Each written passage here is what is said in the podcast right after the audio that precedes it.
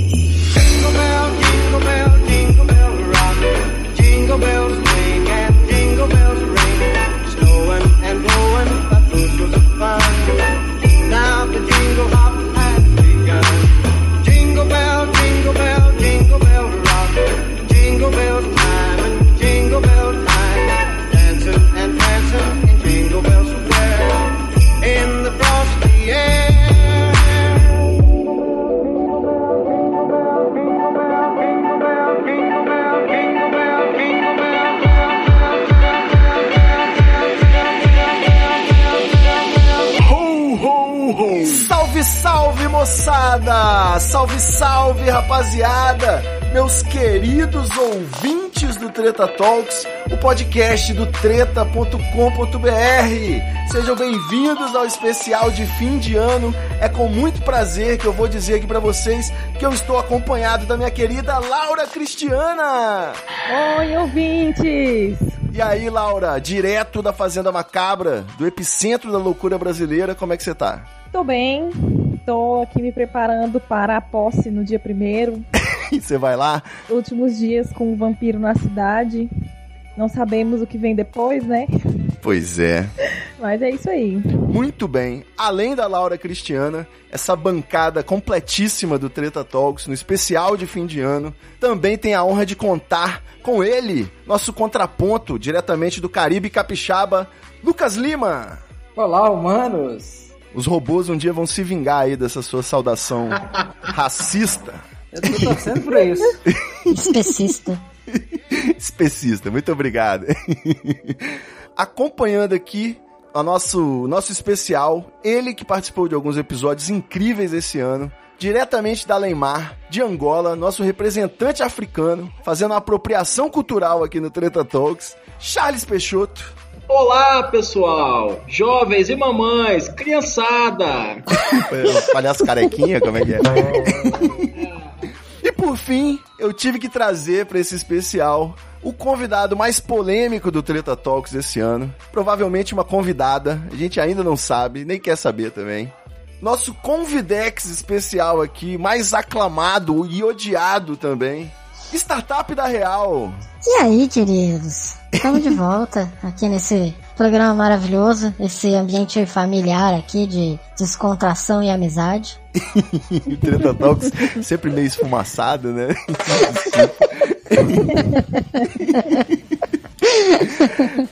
É isso, eu acho que o episódio 61, Empreendedorismo Fora do Palco, ao som de Lua de Cristal, foi muito marcante, né? Foi. Chamou a atenção aí do pessoal, foi indicado lá no Braincast, que é atualmente ainda o meu podcast favorito.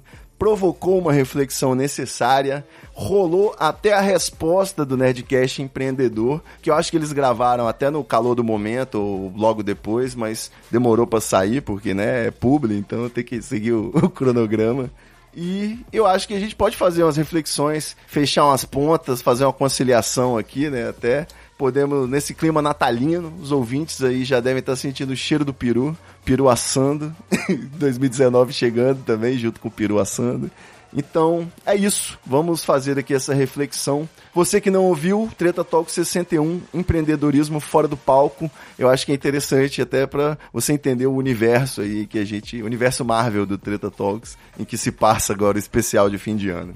Então, E tem o fim, episódio 62 também, 62 ou 63, Ah, é? que também é. eu aproveitei que a gente tinha gravado um extra muito suculento e fiz o episódio 63, né, parte 2 do empreendedorismo fora do palco. Também tem uns extras e acho que o papo tão bom quanto, né? Então vale a pena ouvir demais.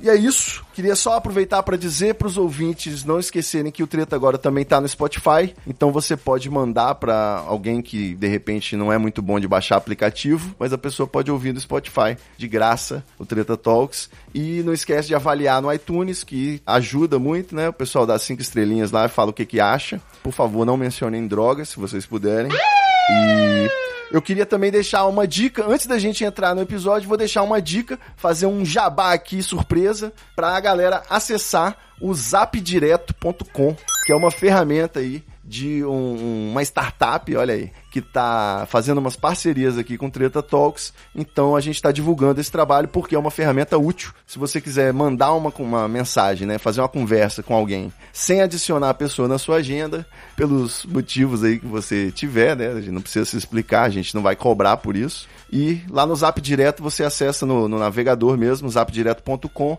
e manda mensagem para o Mala sem adicionar na agenda.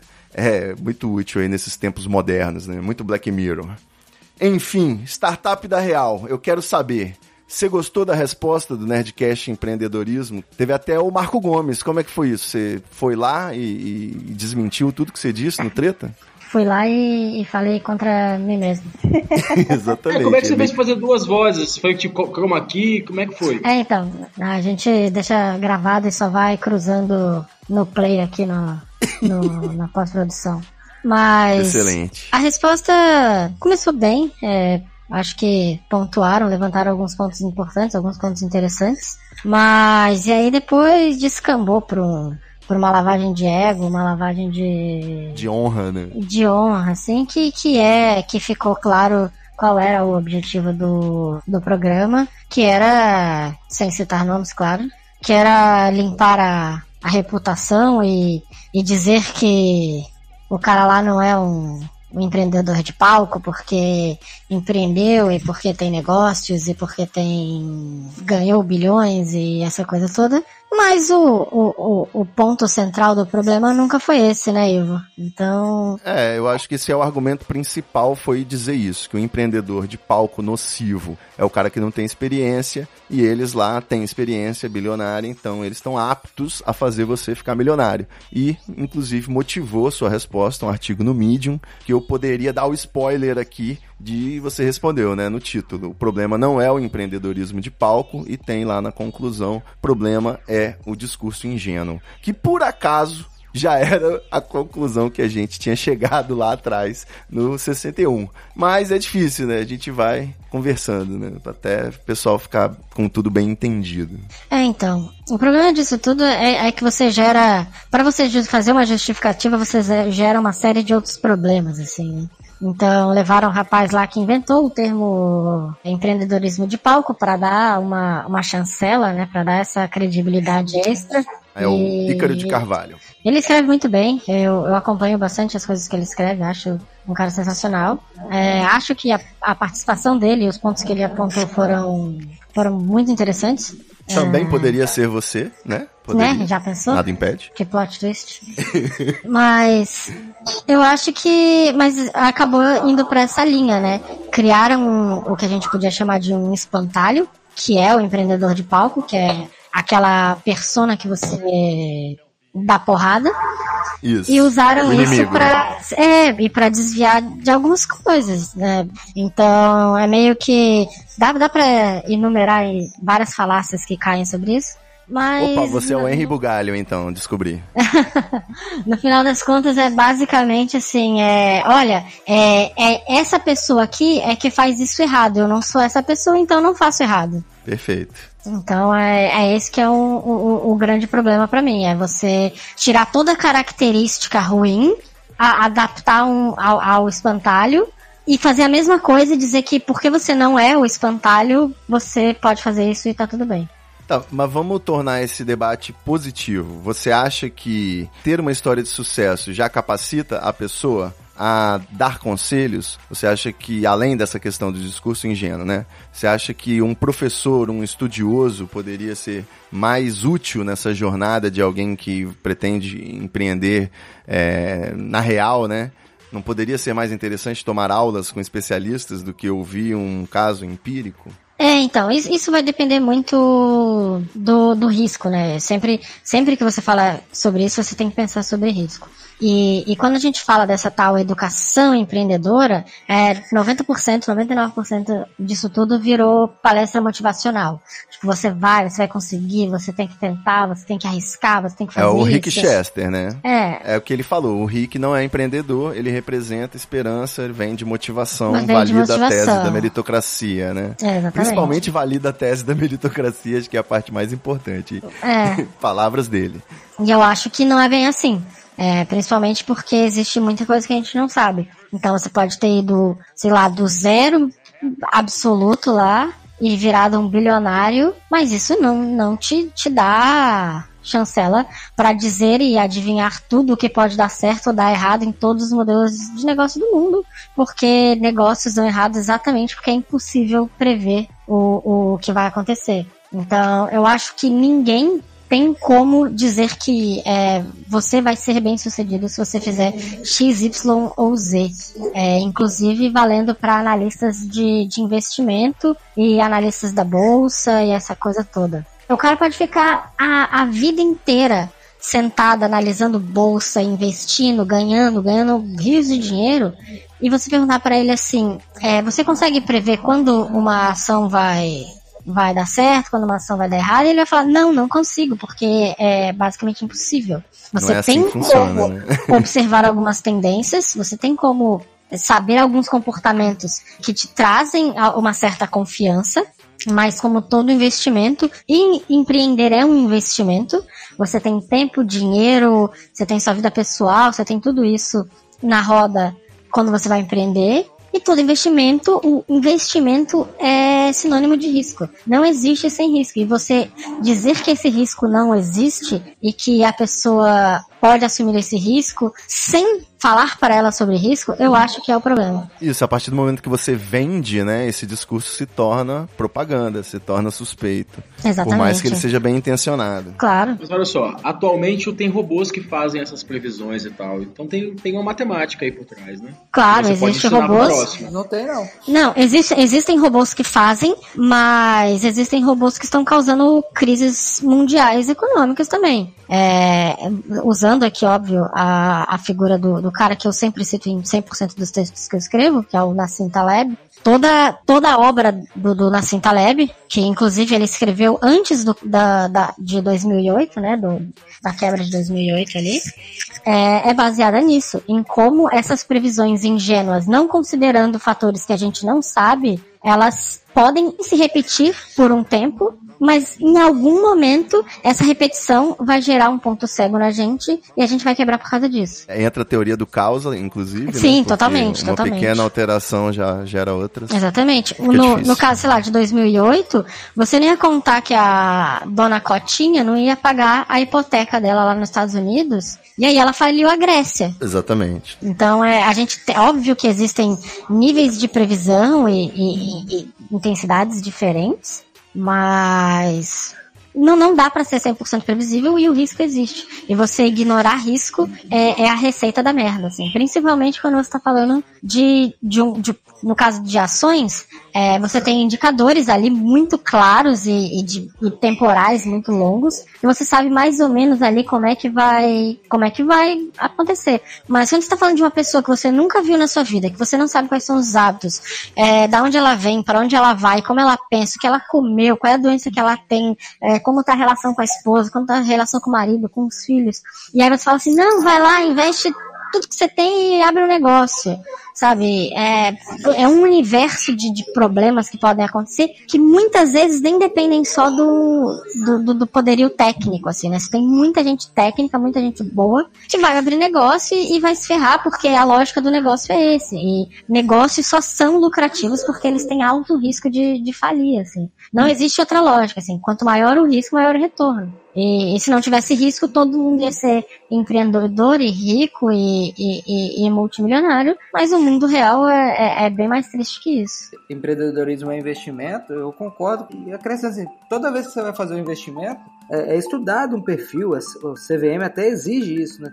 Pra- seja estudado seu perfil e que os investimentos sejam compatíveis com ele, senão dá problema para a corretora. E, e se empreendedorismo é investimento, não é uma fórmula de bolo para todo mundo. É, Isso aí, eu tentei discordar dele em alguma fala aí, mas hoje ele está consoante aqui. Você não tá conseguindo, Pedro de Não Lara? teve, não teve jeito, não. É o milagre de Natal. Olha aí, Jesus.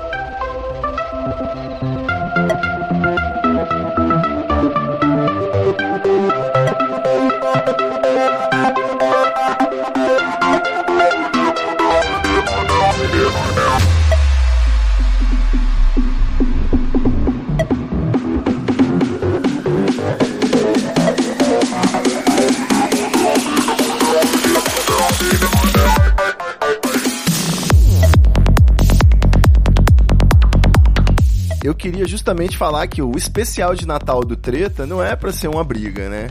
Ah, eu acho que a reflexão é justamente que a nossa provocação fez o debate andar. Nosso querido milionário aí, dono de um estádio de futebol, que a gente não pode mencionar, brincadeira.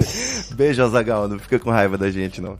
É, ele evoluiu o debate. Ele deu o alerta de que não é saudável quando a pessoa vende do carro ou junta as economias de uma vida e investe sem calcular os riscos. E esse é um alerta importante. Então foi feito esse alerta. Por mais que tá vendendo ali na sequência tem o jabá do curso e tudo mais, é, modestamente eu acho que nossa conversa fez o debate andar e toda a sua atuação aí, né, Startup da Real, acho que você tá militando aí, gastando um tempo nessa carreira alternativa, que é fazer até uma militância política, na minha opinião, tá ajudando muita gente. E eu queria falar disso, seu artigo que você decidiu. Resumir, né, então você quer empreender, vou te dar tudo que eu sei de graça. Mas eu tô sabendo também que o seu livro tá vendendo, tem um Patreon rolando. Como é que é? Você decidiu seguir nosso conselho e lucrar em cima dos otários? Como é que é isso? É, na verdade, na verdade nem tem otário, assim.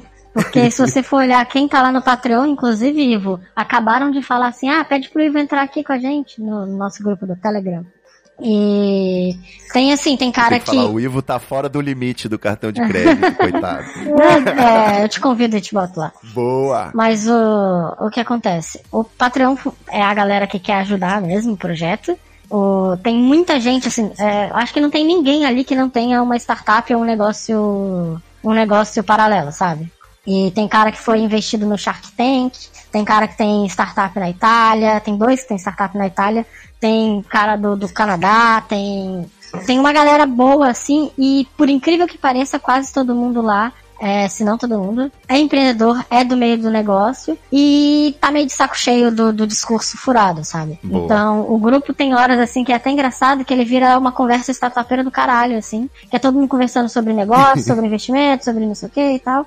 E... O famoso hackathon, É, e, fora e no, de época. e no final, assim, acaba um- uma conversa de militante de esquerda que tem também bastante ali. É a mesma galera que empreende, mas tem essa visão mais de esquerda que acabou indo pra lá. É, eu acho que você magnetizou, né, essa galera meio de esquerda, obviamente, mas eu ia até chegar nesse ponto, tá aqui na pauta, eu vou queimar a largada aqui e já saber também. Você acha que o, o, o empreendedor de esquerda, ele é igual o comunista de iPhone? É uma contradição?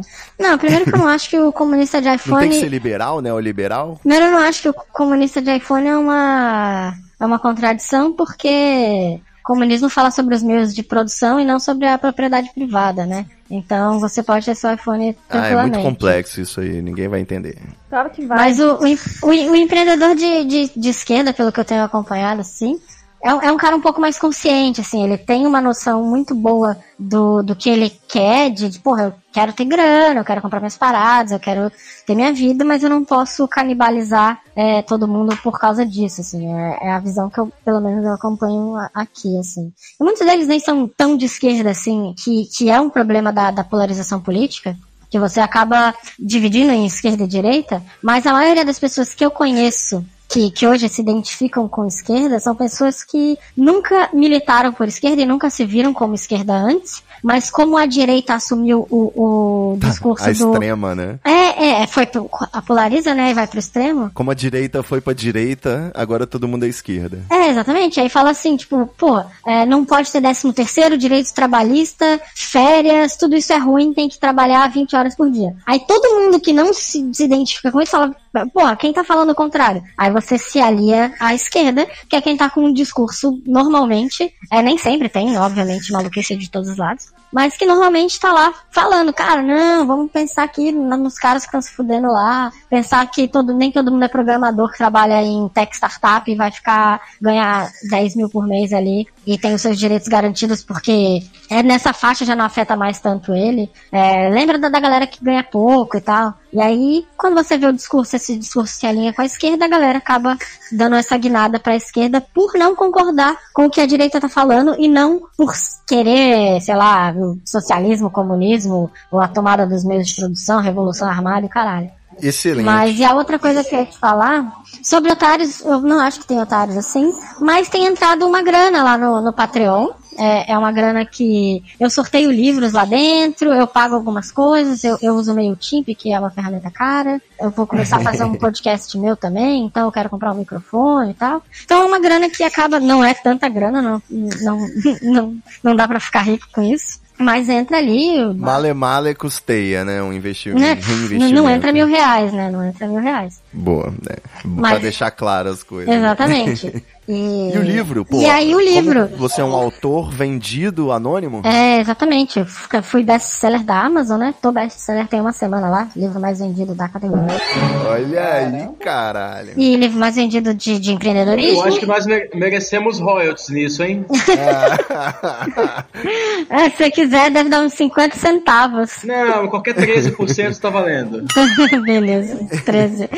Mas, e aí eu, eu- na verdade o livro, ele é uma compilação dos, dos artigos mais interessantes e que conversam entre si, organizados numa forma que gera esse diálogo que você lê tudo e aí condensa uma ideia interessante, né? Você tinha pensado já nisso, né? Quando você escreveu, né? Tudo planejado, obviamente. Não, não, não foi.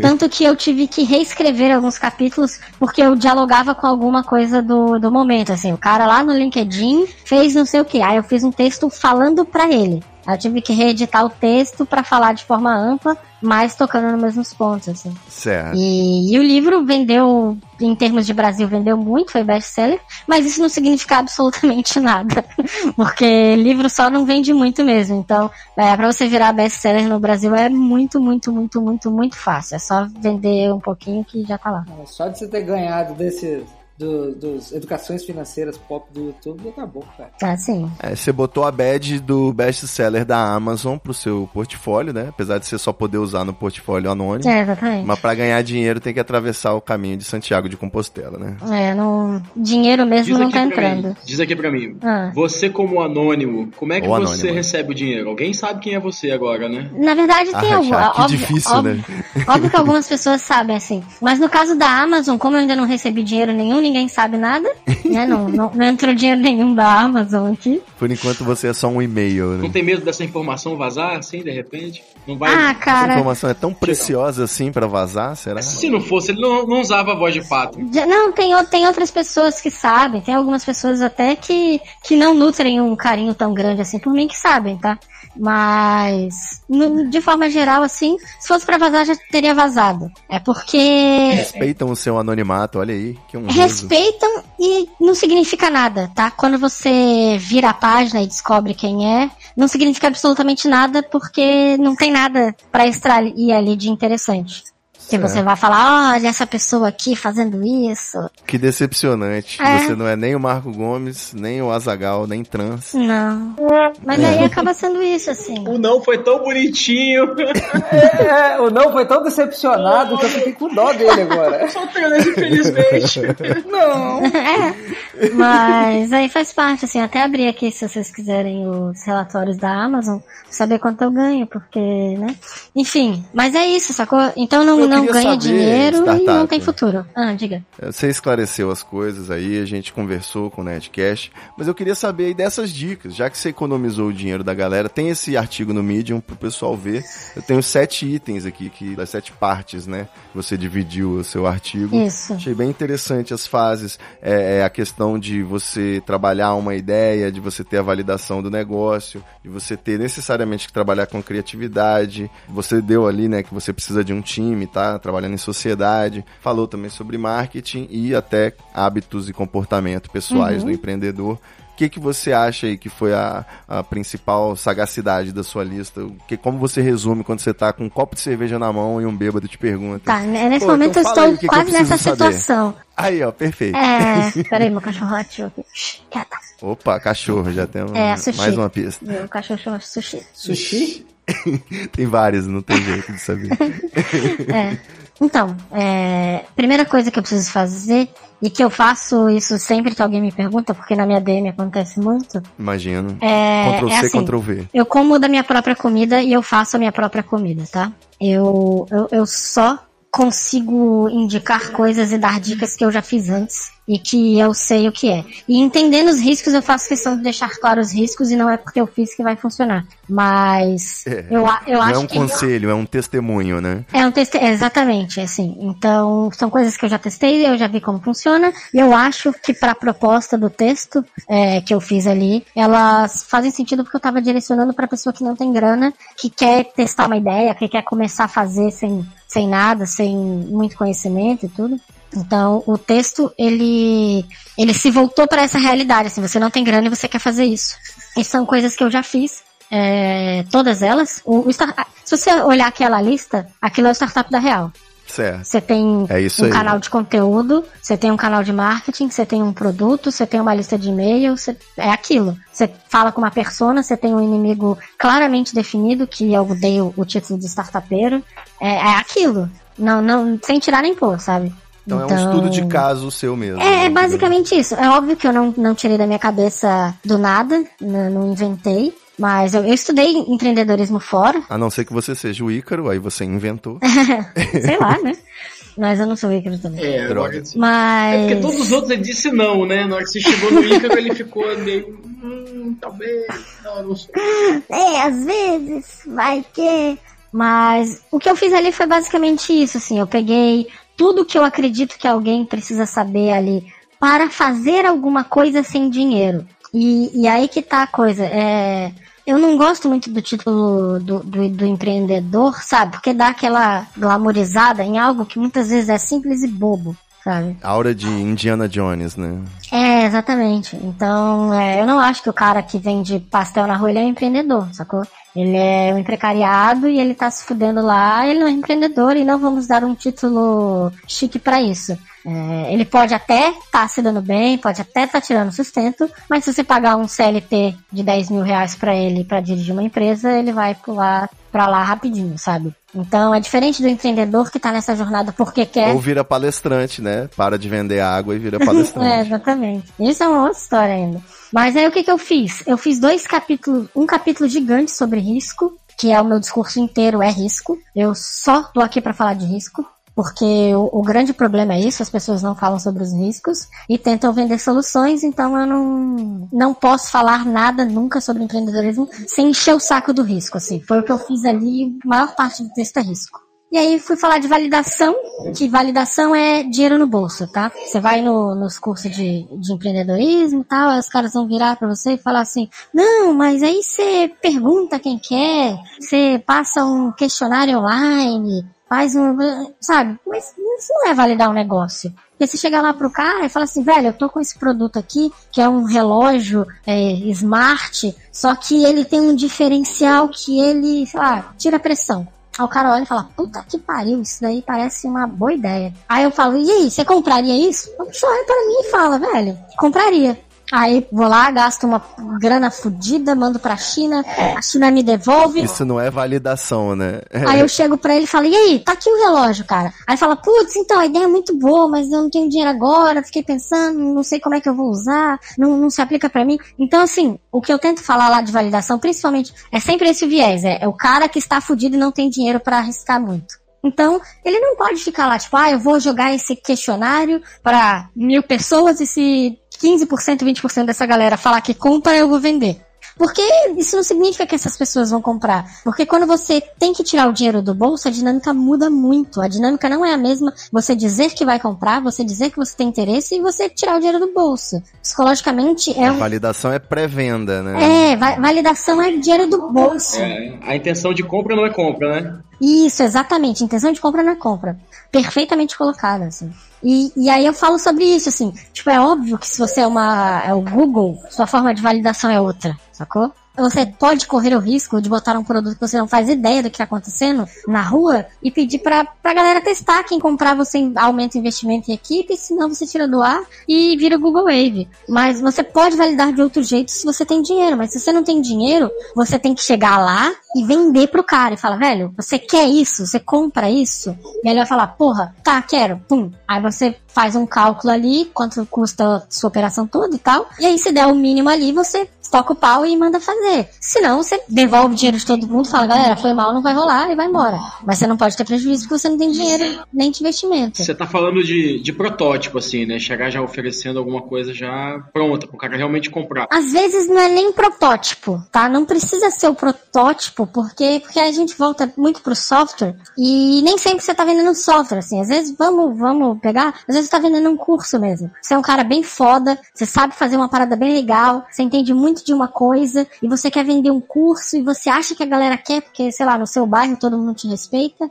Só que você não tem nada, né? Só valida depois do primeiro, né? É, primeiro ou- workshop, de repente, valida uma, um ponto. Ou depende, sei lá, do, do sétimo, que é o que vai pagar o, o, o lugar que você vai alugar, vai pagar algumas coisas que você quer fazer, você quer fazer um material, você quer usar um data show alugado, alguma coisa assim. Mas você pode chegar antes e falar assim, cara, vai tal dia rolar um curso assim, assim, assado, é, eu tô vendendo, a ementa é essa, vou mandar pro seu e-mail pra você ver, ou tá aqui o panfleto, tá, o que que você acha? Aí o cara, puta, legal. Eu falei, então, custa tal, não sei o quê. Papapá, é, custa tanto. Você quer fechar? Aí o cara, porra, beleza, quero. Você pegou o dinheiro do cara, guardou ali e fala, pronto, tem a primeira pessoa. E aí você sabe o quanto custa pra realizar e quanto dali pra frente é a sua margem de lucro. O lance é, validação de, de gente quebrada é dinheiro no bolso. É projeto vendido. Não, não, não dá pra ficar executando projeto que não foi vendido, porque você não tem esse tempo e não tem esse dinheiro pra ficar jogando fora. Sabe, óbvio que se você é da arte, você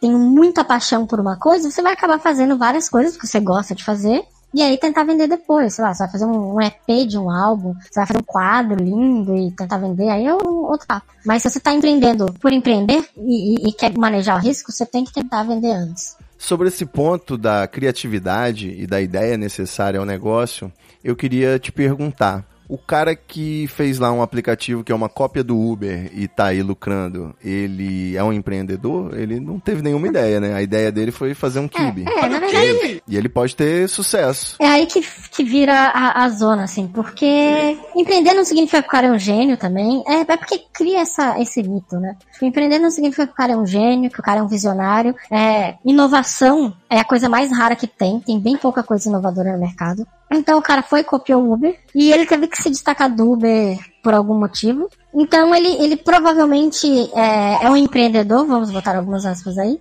porque ele soube se diferenciar e ganhar mercado em cima disso. Seja por preço, seja por, por acessibilidade ou por alguma coisa. Mas ele não deixa de ser um empreendedor. Mas isso, pra mim, esse título, ele hoje em dia é meio mais virtual, assim. Empreender não é sinônimo de criar. Ele identificou oportunidade, né, gente? É isso. Ele pegou um ponto ali onde talvez o Uber não alcançasse e identificou oportunidade de ganhar dinheiro. Pra mim, ele é um empreendedor. Mas eu posso botar ele numa subcategoria? Não, acho que não. Inclusive, Eu assim, nunca- na verdade, Eu, eu nunca assimilei empreender a criar. Empreender é manter em pé. Isso, é, eu acho também.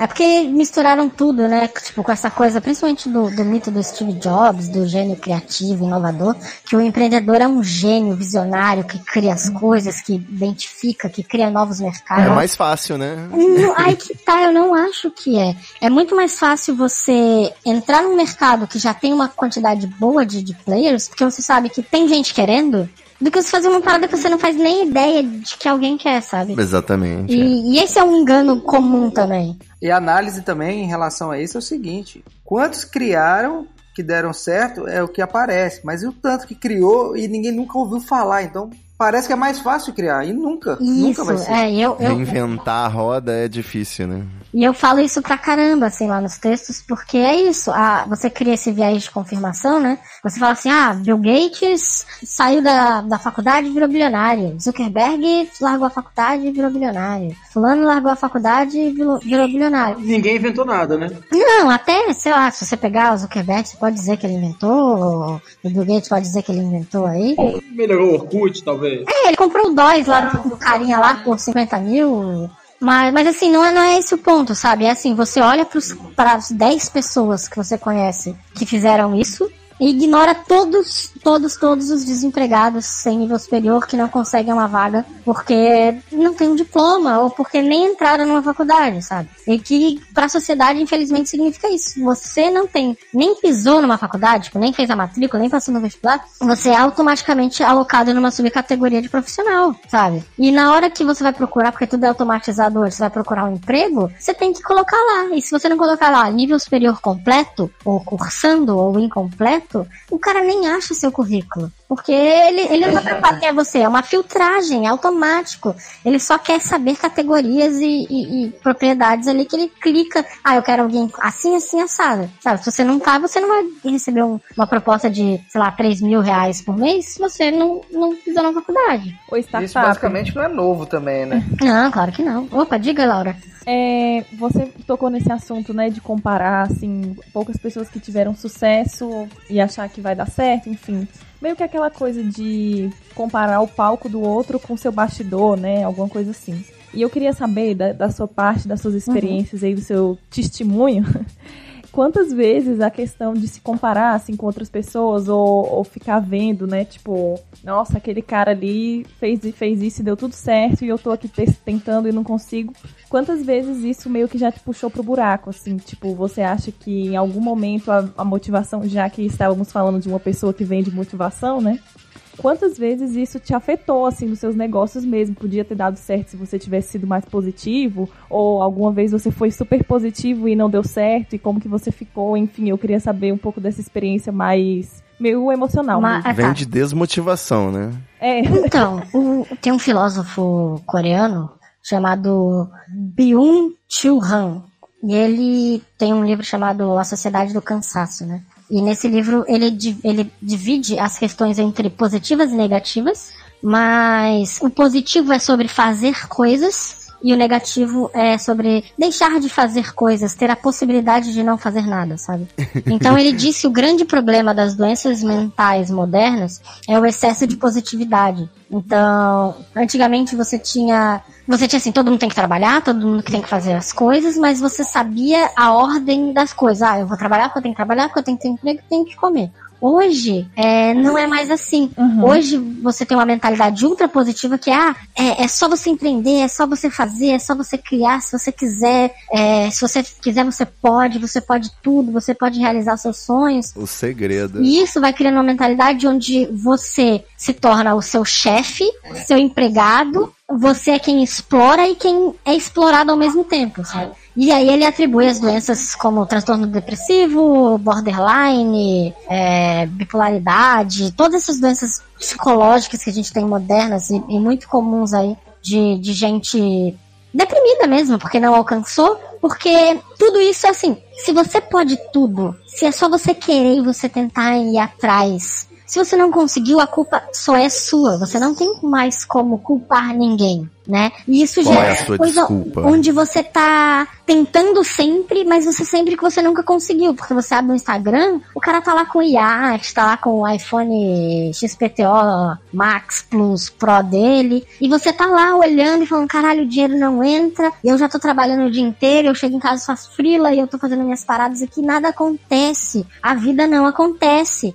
E aí você vai começando a falar, tipo, cara, nem todo o meu melhor do mundo é suficiente. Só que, como você eliminou isso e a culpa é só da própria pessoa que tá fazendo, você começa a criar essa maluquice de que a culpa é sua. Né? É, o problema não é que você nasceu pobre, que sua mãe é analfabeta e que você estudou no, no colégio estadual, sei lá, Macaquinho da Silva, no interior de uhum. Santa Catarina, sabe? Acaba que quando você tem esse tipo de problema, eles vão dizer que você tá dando desculpa, né? Exatamente. E aí é outra coisa que virou o, o, esse empreendedorismo aí, que tudo é mimimi. Ah, qual é a sua desculpa? Fulano ah. vendia água e agora é, é, é rico, sabe? E, e na moral, uhum. não é assim, sabe? A gente sabe que não é assim, a gente sabe que oportunidade faz uma diferença fodida, a gente sabe que, velho, nascer rico, nascer pobre muda toda a equação da coisa, a gente sabe que estudar numa escola boa, estudar numa escola ruim faz toda a diferença, que o, você ganhar um computador, você ter acesso a livros, seus pais lerem, tudo isso tem uma força muito grande em quem você vai ser. Sabe? É mais Então, relevante é- do que a força do querer, pelo menos, né? Exatamente, porque às vezes você simplesmente quer. Eu tava lendo a, a história daquele cara, acho que é Álvaro o nome dele, que é o, o cara lá da Brasilândia que faz os penteados, que ele chama de penteado blindado, que virou até meme. Ah, sim. Muito bom. o que faz, o que faz a tirar foto fazendo silêncio, né? Com um gesto de silêncio. Isso, exatamente, exatamente. Ele bota uma scooter em cima do topete e faz Do o meme dele topete, de silêncio. é. E esse cara, ele, um ele é incrível, esse cara é foda. Esse cara é brasileiro? Aham. É, brasileiro. São Paulo. Da pô. Brasilândia. Caralho! E aí, assim, é, esse cara, agora falar um pouco dele. Ele, ele, ele era moleque. Quando ele era moleque, ele chegava pra mãe dele, pedia pra mãe dele fazer maçã do amor. Ela fez uma vez pra ele. Ele viu que era gostoso, ele mandava ela fazer e ele saía vendendo na rua, sacou? Isso. E aí, com 12, 13, 14 anos, ele começou a vender as outras paradas e tal. E ele era um, um maluco bem esperto. Só que, velho, você mora na favela, você é pobre e você sabe vender bem, Você vai empreender você sabe drogas, que você vai virar né? traficante. Exatamente. Você vai empreender drogas. E aí eu acho que, sei lá, com 18, 19 anos ele foi preso. E aí ele foi pra Isso aí. cadeia e tudo. E ele tinha todo o perfil pra ser estatística, velho. Pra morrer na cadeia, pra sair de lá um traficante ainda maior, pra fazer essas porras todas. E aí lá Exatamente. ele começou a. Ele aprendeu a fazer cabelo, barbearia, né? Trabalho de barbearia lá. E aí teve umas coisas que ele conta e tudo, mas no final ele decidiu que aquilo era a vida dele. Quando ele saiu, ele foi atrás de fazer isso e foi. E tá mandando bem zaço, não tem, né? O que Tá mandando- falar. Pra caralho, pra caralho. E, e- mas você pode dar o frame nessa história e dizer que, tá vendo? Qualquer um pode, é só querer. E não é, ele é o- a clara história do- da falta de oportunidade. Porque se ele tivesse oportunidade, ele não precisaria ter sido preso pra ter uma porra de um trabalho decente, sabe? A exceção que evidencia a regra, né? É, não, e assim, ele teve que ser preso, se fudeu pra caralho, pra ir aprender e, e fazer a parada. Porra, se tivesse acesso, tivesse um curso bom, ele não seria foda antes de ser preso, ele não teria ido pra fora do, do, do tráfico de drogas. Então, assim, é, as pessoas enquadram Exatamente. tudo e, e- e criam esse formato onde é só você querer e tudo, e senão a culpa é sua, mas quando na verdade acesso à oportunidade faz diferença, sabe? Acesso desde cedo, acesso rápido, e, e não é, ah, você pode vender ah, limonada na barraquinha na frente de casa que, que, vai te ensinar isso. É ter outros acessos, é ter leitura, é conhecer profissões, é conhecer gente, é, é fazer essa coisa que te leva pra longe do crime, pra longe da- das dificuldades, assim. Porque vender, velho, o cara vai vender, ele sabe que dá pra vender, ele compra pão na padaria, ele sabe que existe uma relação de troca, ele sabe que existe um lucro, ele sabe, sabe, tipo, achar que ninguém nota isso do dia a dia cotidiano é uma bobagem. É, eu acho que é, se a gente for, for colocar mesmo pensamento de investimento em atletas, né? Sempre que você vê Cuba ter um destaque nas Olimpíadas, assim, você se pergunta, né? Nossa, tem uma genética muito boa lá no Caribe, né? O pessoal nasce atleta. Mesma coisa pra E, China, na né? verdade, é só. Existe um investimento específico. A China, a mesma coisa. É, eu, eu, eu levanto peso, né? Levanto, não maromba de, de ficar fortão assim. Ó, é- já tô ligando vários pontos aí, hein? Sushi, crossfit. Não, não é crossfit, é levantamento de peso olímpico, sabe? Eita, agora ficou mais fácil ainda. E aí o, tem um cara que é um chinês chamado Liu Xiaojin. E o, e o Liu Xiaojin, ele é conhecido por ser o cara mais foda que tem. E ele faz coisas assim incríveis numa facilidade absurda. E aí tem um vídeo na internet que o cara fala, ah, você não é o Liu Xiaojin. Para de tentar fazer as coisas que ele faz. E aí ele explica todo o processo de, de seleção de atletas da China. Tipo, é, o cara, ele é fruto de uma seleção de quase 20 milhões de pessoas que foram testadas para ter a melhor aptidão, porque Cara. você faz uma idade, você vai para um centro é, olímpico, todo mundo Peneira. testa você, todas as suas habilidades e vai te direcionando para onde você é melhor. Exatamente. Ele é um- um- uma pessoa que foi selecionada num extenso processo seletivo de que testou, cara, milhões de moleques. Então, assim, ele tem uma aptidão que foi testada e selecionada, é, é um fruto de uma seleção, sabe? Gataca, né? Distopia. Isso, é bem isso. Vamos assim. aí. A China é mestre nisso, né? Em ser distópico. É por isso que eu acho que o, o comunismo, a anarquia aí vai ser viável assim que uma inteligência artificial tomar conta do planeta. É. Que é isso que vai acontecer, né? É, só morrer um ditador na China que substitui. Eu né? acho que o robô não teria nenhum interesse, né, sei lá, numa distopia Matrix, não. Ele simplesmente faria as coisas funcionarem. Eu sou,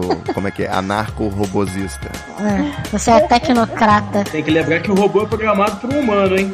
Bom, é. Olha aí. Fudeu.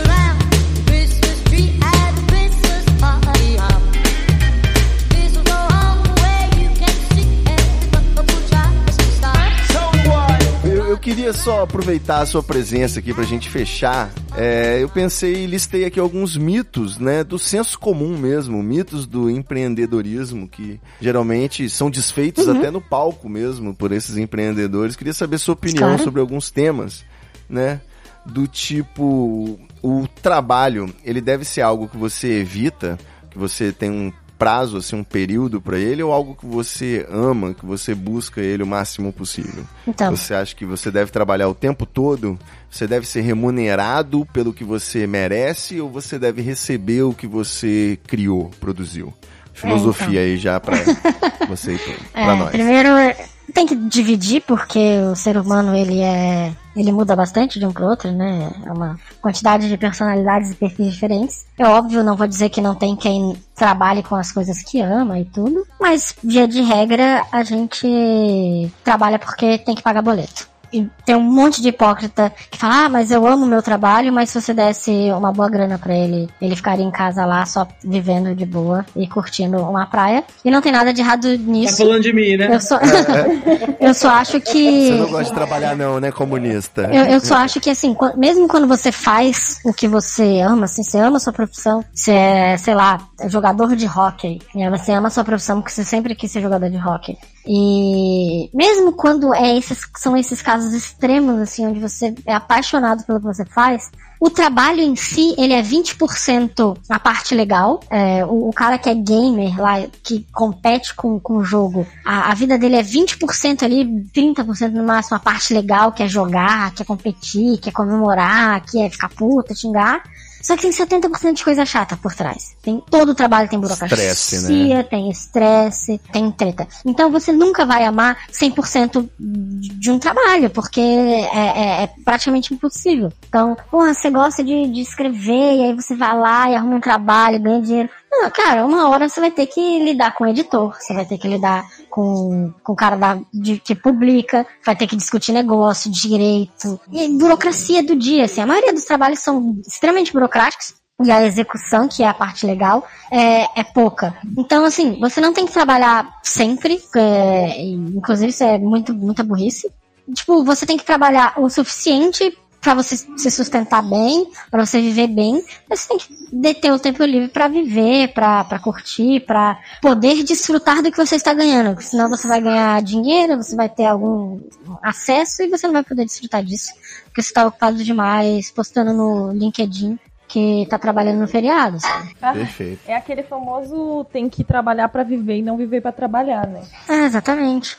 E isso é uma discussão antiga, sabe? Thoreau fala disso em 1850, sabe? Que as pessoas não estão vivendo o suficiente para desfrutarem da, da sua natureza mais humana. Então, assim, é, é, é algo muito, muito, muito, muito antigo e que a gente só tá piorando, porque a, a gente só tá trabalhando cada vez mais. Essa ideia, tipo, primeiro ver, ah, o computador vai fazer as pessoas trabalharem menos. Aí o celular agora você pode trabalhar de qualquer lugar, você vai trabalhar menos, porque você pode resolver pequenas coisas ao longo do dia. E não, a gente tá trabalhando cada vez mais, mais horas e os empreendedores, entre aspas, né? Que aí eu vou fazer questão de diferenciar, que é empresário e empreendedor. Que aí é o empresário que ele, cara, quer pagar menos por mais trabalho, quer que você faça a hora extra, ele não quer te pagar, porque aí você tem que acreditar no sonho, porque se você não tá disposto a trabalhar por hora extra sem receber, você não acredita no sonho. E aí vira essa maluquice O aí. home office é pra enxugar custos, né?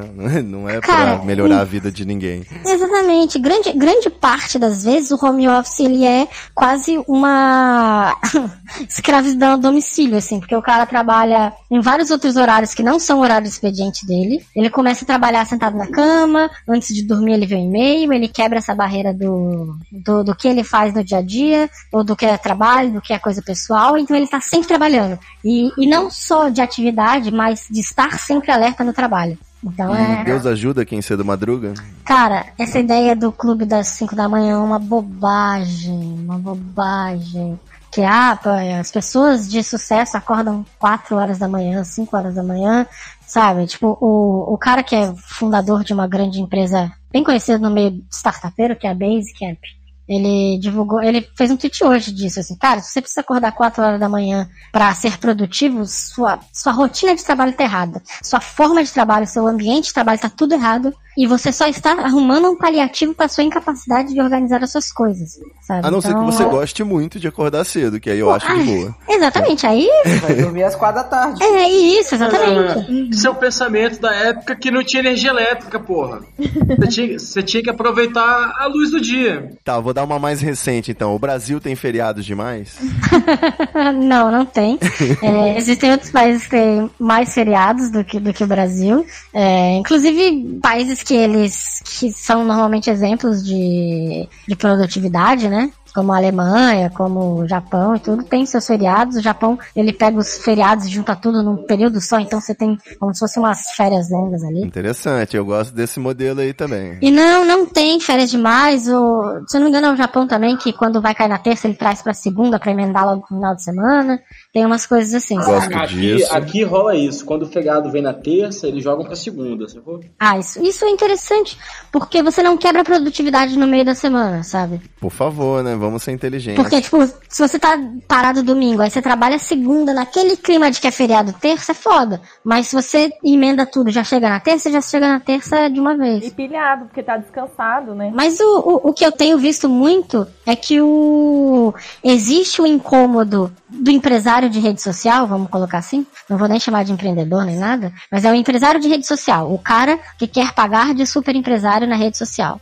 Existe o incômodo de que as pessoas tenham vida. Eu vi uma planilha que tá circulando aí e tudo. E aí o cara compara, ó, você passa 211 dias em casa por ano e só 100 e parará trabalhando. Aí a gente fica tipo, mano, já passo tudo isso no trabalho, deixa eu ficar em casa, minha casa, porra. Essa ideia de que ficar em casa, de que ter tempo livre é ruim, é desonroso, é errado, é uma maluquice que estão inventando, sabe? E existe uma agenda política, e aí a gente vai entrar em política forte agora, mas existe uma agenda política enorme nisso, que é que é os caras que são influentes falando essas bobagens, porque o governo vai entrar e essa pauta não é nova, é, essa pauta é, desculpa, é nova. E, e tão Vai cancelar o sábado. e, não, não vai cancelar o sábado, mas quer reduzir, tipo, tirar, não vai décimo terceiro porque é Constituição, mas quer tirar o CLT, quer reduzir, quer aumentar a possibilidade de carga horária, Ah, é a flexibilizar, né? flexibilizar, e aí você vai poder fazer até 60 horas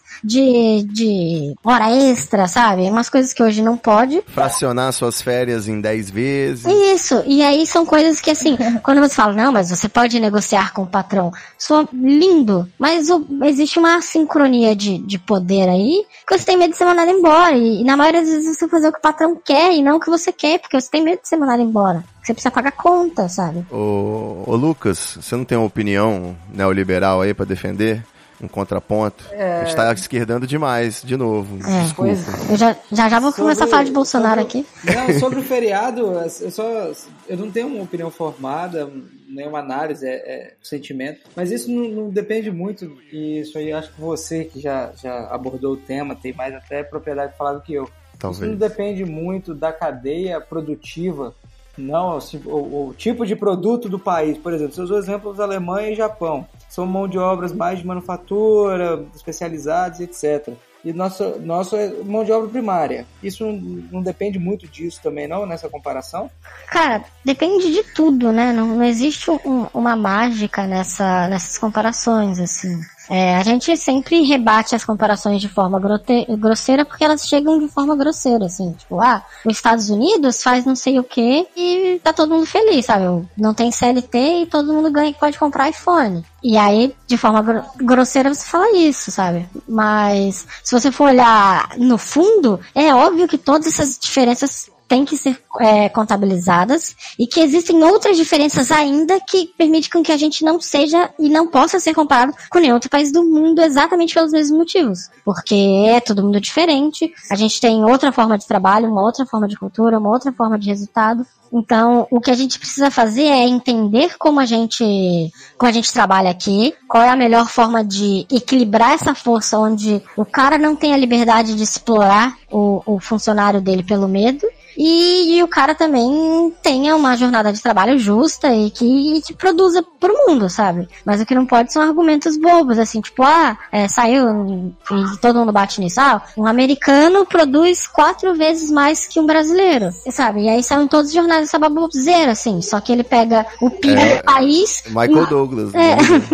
Ele pega o, o PIB do país de, e vê com, em relação às horas trabalhadas e diz que em horas trabalhadas um, um americano gera quatro vezes mais que um brasileiro. Só que investimento em treinamento, em tecnologia, em maquinário, infraestrutura, tudo isso conta. E quando você está falando de, de produtividade, normalmente a, a pessoa sentada atrás de uma máquina, ela conta bem menos do que a própria máquina. Só que tentam colocar toda essa conta em cima do, do trabalhador, porque o cara não quer comprar uma máquina de última geração porque ela é cara, sabe? Mas ele quer fazer o cara trabalhar seis vezes mais para produzir igual uma máquina de última geração. Vocês estão falando aí de Japão, de Estados Unidos, Suécia, Alemanha, mas o Lucas ele tá no Caribe Capixaba e eu tô aqui na Niterói Capixaba também, no Acre do Sudeste. E aqui é meio que um marasmo normalmente, nos domingos fica tudo meio paradão. E existe até esse dispositivo, né, de do comércio ser proibido no domingo. Tem uma polêmica, às vezes é liberado, às Era, vezes né? tem exceções. Foi é. liberado agora. Foi liberado. De vez em quando vai e volta. Eu queria saber, então, nesse caso, o domingo pode ser resguardado para todo mundo ter esse dia de descanso sincronizado, um dia santo, ou isso é um puta atraso de uma província do Acre do Sudeste? Qual a opinião aí do Lucas e do E Startup? se meu filho nascer no domingo, o que, que acontece? É, ninguém deve ter pensado nisso, Charles. Não, mas a minha ideia é, é liberal. Obviamente, sim, eu acho que tem que ter normas, leis. Eu imagino o calafrio de vocês aí ouvindo Paulo Guedes e Bolsonaro falar que a- a- o mercado de trabalho vai, vai beirar a informalidade e tudo. Mas assim, eu, eu Você já é informal, né? Você já usa bermuda. Não, uma frase que eu uso muito com, com os meus funcionários é o seguinte: eu não aceito deixar de pagar nem um centavo do que eles merecem, mas também não aceito pagar um centavo a mais do que eles merecem. Então é, fica. Eu acho assim: você tem que beirar, é, você tem que obedecer, tem normas, tem, tem o justo, mas isso tem que ser flexibilizado, não a ponto de tirar direitos ou a ponto de tirar de tirar vontades, mas não pode ser também é, é, o Estado definir, nesse caso, principalmente do Caribe Capixaba aqui, do Acre do Sudeste, é, que o domingo não pode ser trabalhado, sendo que só- eu só tenho o domingo para realizar minhas compras. Que o cara folgue numa segunda. Não sei, não, eu não consigo ver uma lógica nisso para santificar um dia. O combinado não sai caro, amigo. Então, é, é, primeiro que assim, se for flexibilizado mesmo, pode ficar tranquilo que você também não vai ter o domingo. não, brincadeira. É, você não negocia com o patrão, velho. Mas o, o problema é assim, o, o Brasil ele é gigantesco, você tem um milhão de pequenas cidades que não conversam com as outras e que têm culturas e modelos de funcionamento completamente diferentes. Então, se você tentar aplicar uma política que você vai lá em Cabrobró e aí você vai ali para Urubici, Santa Catarina e tentar aplicar a mesma política, você vai ter problemas com isso. Em algum momento, essa granularização, ela vai representar uma deficiência para um e uma, entre aspas, vantagem para outro. E, e aí, do meu ponto de vista, e, e é um ponto de vista bem pessoal meu, que é essa centralização toda das decisões, onde o- os estados e os estados têm bem pouca autonomia sobre o que eles podem fazer. Então, você tem uma definição federal e essa definição federal tem que ser atendida por todo mundo, com algumas ressalvas do que o- os estados podem decidir por si, mas normalmente é bem pouca coisa. E aí você gera essas discrepâncias, assim. Então, se você tem uma, uma normativa que, ah, não pode abrir domingo pro país inteiro, isso provavelmente vai beneficiar alguém e vai ferrar alguém. Sabe? E, e é nisso que, Bastante, gente. que a cultura local tem que ser levada em consideração para saber como é que funciona isso, sabe? É, às vezes você tem uma cidade onde todo mundo para domingo, mas, sei lá, por, por alguma religião local mesmo. assim, as pessoas, todo mundo é, é adventista, e todo mundo para sábado, porque naquela cidade todo mundo é mais adventista e para sábado é ok. E aí você não pode forçar quem trabalha no comércio a ir trabalhar também, porque eles também têm que honrar a religião deles lá. E, e aí isso deve acontecer em alguma cidadezinha do interior, sei lá, de qualquer É, lugar. eu sou Rastafari, eu trabalho dia sim, dia É. não. Não sei se precisa avisar pra É, então. E aí, o, o que, o que eu acho um problema é isso, assim, é, é como as decisões normalmente, nem todas, vamos frisar, são tomadas lá em Brasília e, e, e desossadas pelo resto, é muito mais difícil e muito mais caro, porque você não sabe quais são os detalhes. É muito mais fácil cada um toma a sua e reporta lá pra cima, e é muito mais barato normalmente. Mas aí é um problema constitucional que a gente não vai resolver num, num podcast, assim. Então eu acho que você pode, você tem todo o direito de, de, de ficar irritado porque não abre o comércio no domingo, porque não faz sentido. Mas provavelmente, se for uma decisão estadual, provavelmente alguma cidade se beneficia com isso, seja com, com questão de salário para alguma grande empresa que não quer pagar salário no domingo, ou, sabe, alguma coisa dessas assim. Ou fazendo o festival de inverno, é porque eles fazem no domingo esses festival de imigrantes É. e tal, vendem vinho, queijo. É, exatamente. Então, tipo, desvendando aqui. Normalmente, essas coisas acontecem porque alguém tá se beneficiando e acaba fudendo alguém. Mas como normalmente vem alguma coisa de cima e de cima pra baixo, normalmente fica meio zoado assim. Tipo, se você faz isso no estado, um estado do tamanho de São Paulo tem um, um monte de cidade que, velho, não faz sentido uma coisa ou outra, assim. E aí as coisas começam a, a ficar dissonantes e aí você tem lugares onde tudo faz sentido e onde nada faz sentido. E é o problema da polarização, porque você tem que defender uma coisa e aí você defende até o osso e arruma desculpa pra defender ela pra sempre, mesmo que tenha essa diferença, sabe? Não acho que não tem que abrir, nem acho que tem que fechar, eu acho que você tem que olhar como é a cultura do lugar e, e, e opinar, mas de forma geral, sem, sem que isso seja usado de mecanismo pra explorar ninguém. É, definitivamente é o que eu, que eu acho mesmo. Eu não acho que tem que abrir, não acho que tem que fechar, mas É. Muito pelo Acho contrário, né? opção. Nem esquerda, Não, pela nem direita. eu, eu- eu só acho que tem que ser dada a opção. É, então, eu fico sempre com a ideia de que se existe lei seca, que é uma legislação intolerante para evitar excessos, ah, deixa a CLT lá, porque ela mal consegue segurar a onda aí da informalidade PJ É, essa é a minha opinião. fiscalização do, do trabalho análogo à escravidão. Você vai flexibilizar mais, você pode começar a liberar as correntes aí que o nego vai querer, sacou? É, A se já o tem trabalho na- se já tem trabalho escravo hoje, né, análogo à escravidão, é, hoje você vê as fábricas e fábricas de roupas aí, essas coisas todas que acabam sendo processadas e tem vários casos e, e denúncia e tudo aí que acontece. A Zara, vamos, vamos dar nome, é, a Zara tem, tem um caso emblemático sobre isso. Se já tem com CLT, com Justiça do Trabalho, com o Ministério do Trabalho atuando e fiscalizando tudo, se já existe, imagine se não tiver, sabe? Então tem que ter. Pois é, o Ministério do Trabalho não funciona, vamos acabar com ele e É. não fazer nada no lugar. É. Depois ainda falam que o Ministério Público do Trabalho é um entrave, né, pro, pro empresário. É, Bolsonaro Era, né? disse que a economia do Brasil não caminha por conta dele. Assim como o do meio Ai, ambiente que era um entrave, também já não é, não vai ser mais. É, então, né? mas aí do a coisa que eu acho que a gente tem que ficar de olho, É. é, principalmente pelo ambiente polarizado mesmo, é que essas posições elas normalmente defendem alguém por algum motivo e todo mundo sabe disso, mas parece que na hora da discussão as pessoas esquecem. Então assim, é, eu mudei faz uns anos, uma- eu morei numa cidade por dois anos e na cidade não tinha nada 24 horas. E eu saí de uma cidade onde tinha supermercado 24 horas, tinha tudo 24 horas e pra mim era um choque aquilo. Eu não sabia muito. Tô juntando as Morava em pistas, Vitória, já morava em Vitória, quase é. desvendando. Vamos lá, sushi, crossfit. Morava em Vitória. E aí, pra mim, isso era um absurdo, assim, como o mercado não abre 24 horas, um supermercado gigantesco não abre 24 horas, e não tem nenhum 24 horas, e no estado não tem nenhum 24 horas, ponto. Esse aí? é meu vizinho mesmo. Cara, isso fo- era um absurdo pra mim, e aí eu fui descobrir, a grande rede de supermercado fez um acordo lá com a Câmara Logística, e tal, de- com, a Câmara de Lojistas, pros caras não abrirem no, no sábado e não concorrer com ele, ele não abrir 24 horas pra preservar os pequenos, sabe? Sempre tem esses ajustes assim que, que no- nos bastidores é bem mais complicado do que simplesmente, ah, poderia abrir 24 horas, né? Sabe? É a mesma coisa, tipo, Pra gente é fácil quando você tá precisando comprar um cigarro, né? É, exatamente. Então, tipo, era um ajuste porque os pequenos abriam sábado e domingo e o, e o cara não queria abrir, eu acho que era num, num dia lá do domingo, alguma coisa assim.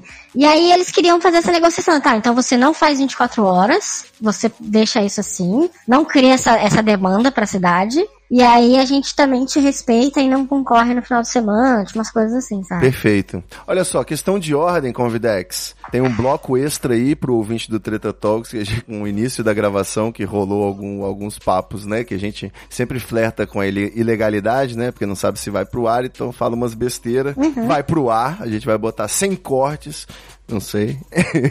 e eu queria então puxar o famoso lixo da minha pauta. Porque assim, a gente chegou lá pelo terceiro item da minha pauta principal e eu já tô com vontade, porque tudo foi respondido de certa forma. Então eu vou lá pro lixo da pauta com assuntos muito específicos, pro Convidex aí, minha querida brancada fixa, fazer suas opiniões. O primeiro item é o seguinte: se sinuca videogame, chocolate e pizza na empresa, né? Você ser da família da empresa é um problema, você quer o quê? Você quer que eu trabalhe num ambiente insuportável? Eu não posso ter massagem? Convidex, me responde. Então, isso é uma falsa dicotomia, né?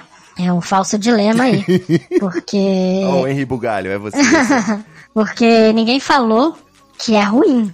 É, só que isso não substitui salário e isso não é motivo para você trabalhar num ambiente psicologicamente tóxico. Então, você tem um sofá maneiro, você tem um videogame, você tem uma mesa de totó, uma mesa de sinuca e tal. É legal, é interessante se você puder desfrutar disso. Porque normalmente isso vira aquele. O, o que eu vejo, pelo menos, é, na minha empresa hoje tem totó, tem videogame, tem essas coisas todas. Mas o que eu vejo nas outras empresas, você tem essas coisas todas lá, mas quem usa é taxado de preguiçoso, de, de que não tá trabalhando direito, ouve piadinha, fica amarrado pelos diretores. Porque apesar da cultura, entre aspas, ter chegado de colocar tudo isso lá para atrair candidato, que na hora que você chega para um candidato numa entrevista e fala, olha, olha que bonito nossa mesa de sinuca, olha essa mesa de ping-pong, que legal, é profissional. Só que ninguém tem tempo de usar essas coisas. Então isso vira uma, uma maquiagem de um ambiente descolado, mas que na verdade ninguém consegue desfrutar e ela só é só serve de, de escudo pra crítica, sabe? Quando você fala assim, ah, cara, vocês estão explorando os caras, os caras estão fodidos aí trabalhando é, 14 horas por dia sem hora extra. Aí o cara fala, nossa, mas a gente tem um ambiente incrível aqui. Olha como a gente tem um sofá, olha como tem refrigerante à vontade na geladeira, tem pizza, tem não sei o quê. Então, o problema A festa da firma, paguei tudo, do bom e Paguei do melhor. pra tudo, é, então. Ah, não fez mais que obrigação, se você pagar salário e hora extra, né? Pois é. Mas o lance é esse, assim, é, essas coisas são interessantes. É, na, na, na- na empresa que eu trabalho tem Totó, tem ranking de Totó no, no, no servidor, onde tudo é computado e comparado, e você zoa e tem zoeira. Tem campeonato de Counter-Strike, tem pizza, tem, sei lá, dependendo do dia tem cerveja, tem refrigerante de vontade. Só que lá existe essa cultura de, de cara, deu meio-dia, vai jogar, é a hora de jogar. Deu duas horas, todo mundo sempre trabalha. Deu seis horas, já tem lá tirando cara ou coroa pra ver quem vai, vai jogar totó, sabe? Tem alarme? Sou alarme igual na Não, não sou alarme. Meus queridos, vocês também têm sinuca videogame na- no trabalho de vocês? Eu não tenho, não. É, eu também não tenho. e também não sinto falta. Porque eu chego, bato ponto, trabalho, saio, almoço, volto, trabalho. E quando dá a hora exata, bato ponto e vou embora. E aí vou viver. Porque eu sinto assim, esse é o meu caso, tá? Se tivesse alguma coisa de atrativo no meu, no meu serviço, assim, tirando né, a atividade que eu executo, que é uma coisa assim, eu me formei pra isso e tal, é, não é horrível, é trabalho. Mas se tivesse alguma coisa que fosse assim, agradávelzinha, uma coisa tipo, ah, que legal, coisa jovem, tudo, eu ia começar meio que me atrapalhar um pouco E e fazer a hora besta, né? eu gosto de ter essa separação, assim, trabalho, trabalho, vida, vida. Uhum. A Laura não é adepta àquela frase, ama seu trabalho que você nunca mais vai precisar de trabalhar.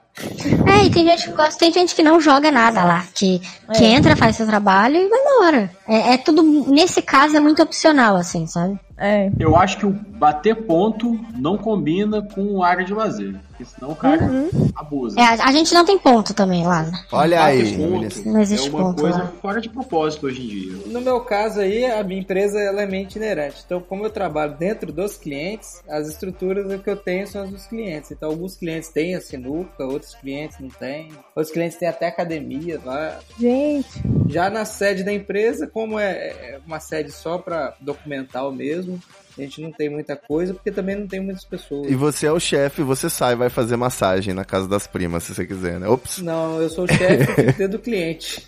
Esse é o problema. oh, mas você não julga o funcionário que gosta de jogar totó, não, né?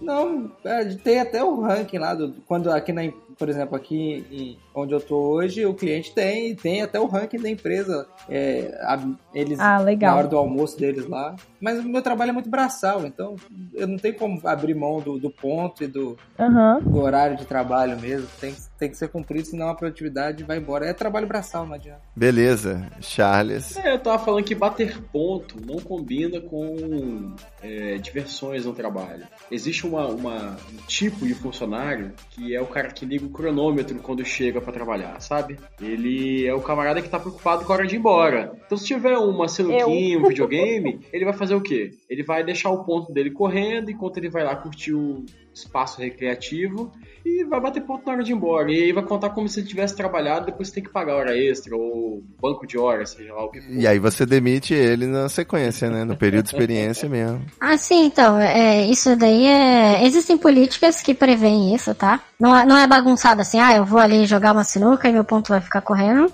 Porque é, quando você implanta um ponto, você pensa nisso. Então, eu já tive clientes grandes onde tinha um ponto rígido e para fazer hora extra você precisava da assinatura do presidente geral lá. Senão você não faria e não seria contabilizado seu sua hora extra. Então, existe, existem algumas burocracias que você acaba inserindo para que isso não aconteça, para o cara fazer hora extra de sacanagem ou alguma coisa assim. Então dá, dá para contornar. Na, na empresa que eu trabalho não tem nada disso, mas mas eu, eu acho que dá para ter diversão, dá para ter ponto porque em muitos casos o ponto protege o cara, ainda mais quando é um ponto eletrônico, biométrico e tal, ele acaba protegendo o cara de alguém falar que ele está mais cedo, alguém falar que ele não tá indo no horário, algumas coisas que, que eu já vi acontecer para forçar uma demissão de justa causa aí. Mas, mas acho que dá pra ter sim, diversão e ponto e tudo. É só equilibrar, assim. Eu não gosto de ponto, acho pra mim mesmo. Eu acho que é chato, mas de forma geral existem casos que se aplicam. Acho que a gente precisa também é, enxergar um pouco mais as outras realidades das outras empresas. A gente que trabalha mais nessa área, a gente não, vocês no caso, eu, meu trabalho em si não é mais na área de tecnologia ou de, de, de interpretação de dados aí. Essa parte de, de ponto e de, de horários mais rígidos, acho que ela se torna mais obrigatória, porque querendo ou não, a produtividade é o cara estar lá na frente do serviço fazendo a atividade dele. É, funciona com hora corrida, né? O cara tá lá, mede produtividade, na verdade. É. Bom, eu não poderia deixar de, de falar aqui também da suspeita de você atender no YouTube pelo nome de Normose. Foi você que desvendou aí o empreendedorismo de palco do Nando Moura? Pô, não foi, você não foi. tá falando mal aí. Ele usou meus, meus textos como, como fonte. É, até citou depois ali. Olha aí, sabia que eu já tinha lido, já tinha visto É, esse filme. Não, ele até falou depois e tal, ah, agradeceu e tudo. Mas não foi. Um dia antes de estourar a polêmica, ele chegou a me marcar, eu favoritei o vídeo, acabei não vendo. Eu tô viajando bastante esses dias, acabei não vendo. E aí, depois que estourou, eu fui ver o vídeo, aí eu reconheci o- os, os argumentos do vídeo, porque eu vi porque o PC Siqueira postou, aí eu voltei e vi que era o mesmo vídeo que ele tinha me marcado e tal. Mas não sou eu, não. É, fez um excelente trabalho, mas não sou eu. Perfeito. Você tem também assim algo a dizer sobre essa moda dos coaches? Ca- Você é coach? Posso te contratar? Não, não. O, o coaching, ele é uma coisa engraçada, assim. Porque no passado, o, quando surgiu ali, pelo menos que eu conheci foi 2006, 2007, que começaram a, a rolar uns profissionais de coaching no Brasil. E era uma galera séria que eles tinham um, normalmente, pelo menos o que eu conheci, tinha esse modelo assim, ó, é, eu vou te ensinar a tornar o seu trabalho um processo, criar hábitos e, e- e rotinas para você otimizar o que você faz, para melhorar tudo que você tá fazendo aqui. Então ele é um cara que ia te ensinar ali a ser um profissional melhor dentro do que você faz, sei lá, você é um chefe de cozinha, ele vai chegar vai falar, ó, é, aqui você organiza sua ba- bancada, aqui é o melhor lugar para você botar suas facas, porque aqui você acessa fácil. Ele ia fazer uma pesquisa em torno disso, ele ia identificar muito como funciona e aí ia focar dentro dessa, dessa linha. E aí acabou virando, né, com, com, com o passar do tempo, uma maluquice do você pode tudo, coaching quântico. Motivação de A novo, motivação, né? é. Personal motivator. Porque a verdade é que quando você lê uns dois, três livros de motivação e você entende aquela linha e consegue repetir aquilo, é, a primeira coisa que você pensa é, eu também posso vender isso. Porque eu já sei isso. E aí começou isso. Então todo mundo queria ser coaching, todo mundo começou a fazer curso de coaching, todo mundo começou a repetir as mesmas bobagens e tal. E aí foi virando um. O, o coach de internet, né? Começou virando essa coisa plástica de ficar postando frase motivacional, de repetindo é, senso comum, de repetindo bobagem, repetindo bobagem, repetindo bobagem. E deve existir ainda alguém sério nesse mundo que faça um trabalho, tipo, organizacional, sabe? Ele vai chegar para um, um diretor, um cara que acabou de assumir uma presença de uma empresa, e vai ensinar algum, al- alguns hábitos, algumas dicas, algumas coisas comportamentais, como se comportar, como entregar um cartão, como agir dentro de uma reunião com outros diretores, com políticos, e, e fazer esse treinamento mesmo, que é o básico, é um treinamento geral de, de comportamento profissional para você desempenhar melhor aquilo que você se propõe a fazer. Mas hoje, o, o, o, o, o que tem é um monte de gente ganhando dinheiro fácil falando senso comum. Virou chacota. Exatamente, virou chacota. Nesse caso, então, você também não deve ter criptomoedas que fazem blockchain quântica, nada desse Blockchain tipo, nem quântica. reprogramação de DNA quântica. É, eu perdi minha- todo meu dinheiro em Bitcoin, mas é uma outra história para outro futuro aí. Mentira, eu perdi um pouco de dinheiro com Bitcoin, mas não era tanto assim não. Bom, eu queria então fechar aqui, já que esse é o episódio de Natal, né? Já que eu vou dar essa rodada aí pra todo mundo também dar o seu depoimento nesse clima feliz natalino. Último episódio da temporada 2018 e a gente volta aí em janeiro ou depois de janeiro, vou tirar umas fériasinhas. Mas eu acho que o grande dilema, Convidex, startups e bancada, o grande dilema mesmo que ficou desde o do episódio 61 lá até agora, e eu queria encerrar com essa última reflexão, ver o que vocês acham, é vender essa fé, essa motivação, essa salvação espiritual, até na igreja mesmo, abrir uma universal num bairro pobre para poder vender uma moral e uma, uma conduta, um pensamento, sei lá. Eu- Isso não é um mercado super legítimo? Isso não é algo mais benéfico do que nocivo para a sociedade? Eu tô guardando aqui um trecho que era pro final e você deu o gancho perfeito agora. É. Opa, combinamos. No, no Nerdcast foi citado o, o, o autor que eu cito em todos os meus textos, que é um autor que eu respeito muito, que é o Nassim Nicholas Taleb. E citaram um livro dele chamado Skin in the Game, né? Que em português ficou Arriscando a Própria Pele. E que eles falam sobre colocar a pele em jogo, em ter arriscado, e por isso podem falar. E aí eu selecionei aqui ah, é, umas quatro citações seguidas aqui do, do Skin in the Game, do Arriscando a Própria Pele, pra falar exatamente sobre o que o, o autor dessa ideia de se arriscar, de só dar conselhos quando você se arrisca e tudo, o que ele acha, e eu juntei aqui pra gente ler. Beleza? Posso ler? Por favor. É, a primeira citação é assim: evite ouvir conselhos de alguém cujo ganha-pão seja dar conselhos. A menos que haja uma penalidade para esses conselhos. Aí em seguida vem. Cuidado com a pessoa que dá conselhos dizendo que determinada ação é boa para você, ao mesmo tempo em que a ação é boa também para ela, sendo que o dano afeta diretamente você e a pessoa e não a pessoa que lhe dá o conselho. Só o benefício, né? É, aí ele depois segue. A assimetria ocorre quando tal conselho se aplica a você, mas não à pessoa. Quem aconselha pode estar tentando lhe vender alguma coisa. Vendedores são especialistas na arte da manipulação psicológica, levando o cliente a fazer negócios muitas vezes contra seu próprio interesse, deixando-o feliz da vida idolatrando o vendedor e sua empresa. Um dos melhores vendedores da empresa, um homem com enorme carisma que ia para o trabalho em um Rolls Royce com chofé, certa vez foi indagado se os clientes não ficavam chateados quando se davam mal por ficar com a pior parte da transação. E aí ele respondeu: O meu negócio é roubá-los e não irritá-los. É, Ele também acrescentou: Lembre-se que todo dia nasce um cliente. é, é o equivalente a dizer que todo dia um malandro e um otário saem de casa, né?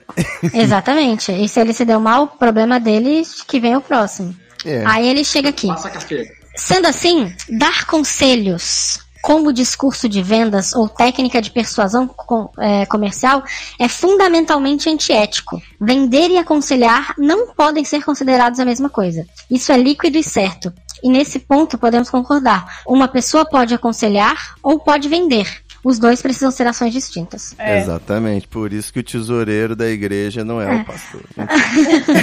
eu gosto, o, o Convidex. Eu peguei uma outra citação sua, Uhum. que é citando o livro Road Less Traveled, do, não vou saber pronunciar, Scott Peck, né? Scott Peck. M. Scott Peck. Essa pra mim é uma das grandes lições aí deixadas até pela minha avó, finada avózinha, que morreu na época de Natal. Olha que clima gostoso pra gente deixar essa mensagem, mas é sério.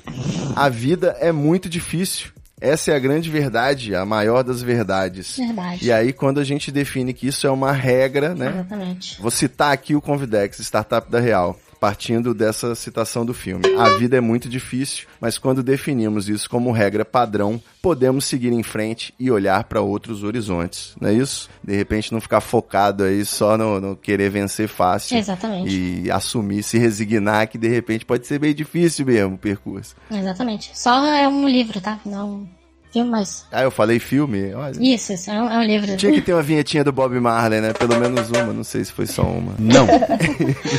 A ideia é meio fechar com essa, assim, que cuidado quando vendem conselhos e só um lado sai ganhando. É, essa é a única regra. E como você falou aí, é, a vida é difícil e você tem que entender isso e olhar para as outras coisas tendo isso como premissa inicial. Perfeito. A mensagem final aí dos convidados, da bancada. Eu queria dizer que eu tô vendendo conselhos aqui, Você faz uma consultoria, coach? conselhos de Natal, com tipo Black Friday, tudo pela metade do dobro. É assim que funciona. Bom, só dizer que é um prazer estar aqui novamente com todos vocês. E eu queria falar, lembra, lembrei aqui de uma coisa que, tinha, que eu li uma vez, eu morri de rir, porque quando a startup co- é, comentou aí sobre o negócio de pessoas bem-sucedidas acordam 4 horas da manhã, não sei o quê, é, tem aquela máxima, né? Se acordar cedo fosse sinônimo de sucesso, o, pa- o padeiro era milionário, né? Então. Exatamente. Eu, eu já sofri muito por conta disso, de, de, tipo assim, achar que tudo, todo o meu jeito, tudo que eu fazia era errado e por isso que eu não tinha, entre aspas, sucesso na vida, essas coisas. Mas enfim, depois a gente vai vendo que é tudo besteira, assim, né? Que também não depende só da gente. E a outra coisa também, bom, acho que eu vou sempre ser a pessoa aqui que mais tem o. Vai sempre ficar batendo na tecla dessa área mais trabalhista, assim. Mas, gente, cuidado. assim, a gente tem que prestar mais atenção, assim, como trabalhador mesmo, né? Tipo, agora eu tô falando de trabalhador mesmo, assim, não, não questão de empreendedorismo, mas enfim, todo mundo, o conselho, entre aspas, aí serve pra todo mundo. É que muitas vezes a gente acaba, tipo, achando que trabalhar muito e ter muito sucesso, tipo, vai, vai dar uma vida, vai encher a nossa, o nosso vazio existencial, ou encher a conta bancária, isso vai trazer muita felicidade pra nossa vida e tudo. Mas isso depois acaba que você vai ter que pagar a conta disso uma hora, seja com sua saúde, seja com o seu tempo, a falta de, sei lá, de convivência com as pessoas, enfim. Então, gente, ó, vamos trabalhar só o permitido na CLT, tá? Porque está lá é porque é bom. e não vamos deixar o patrão explorar a gente. Beijos. Feliz Natal. Falou tudo. Laura Cristiana. Não poderia dizer melhor aí. Lucas. Eu gostaria então de fazer um jabá para o meu amigo Startup da Real. Eu estou aqui na página da Amazon olhando o livro dele aqui, fazendo as compras, e como um bom consumidor, fui ler a referência de outros, de outros consumidores. E tinha um comentário aqui muito interessante. O Álvaro fala assim: Você é um jovem que escutou todos os Nerdcast Empreendedor, viu todos os TED Talks em português e inglês, viu as 15 cinebiografias do Jobs e pensa que está pronto para criar a próxima unicórnio? Pensou errado, otário.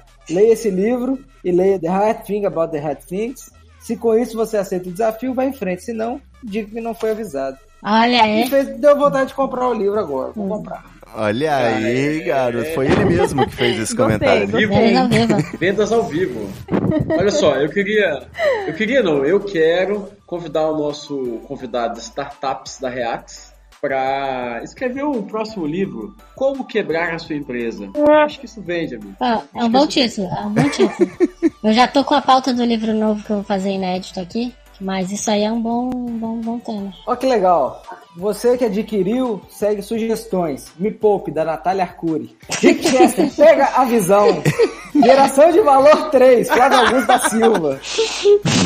É, os axiomas de Zurique, o poder do hábito, aí vai os, os mais comuns. Ai. Só faltou O o ao segredo. milhão sem cortar o cafezinho lá do Thiago. O resto tá tudo aí. Que bosta.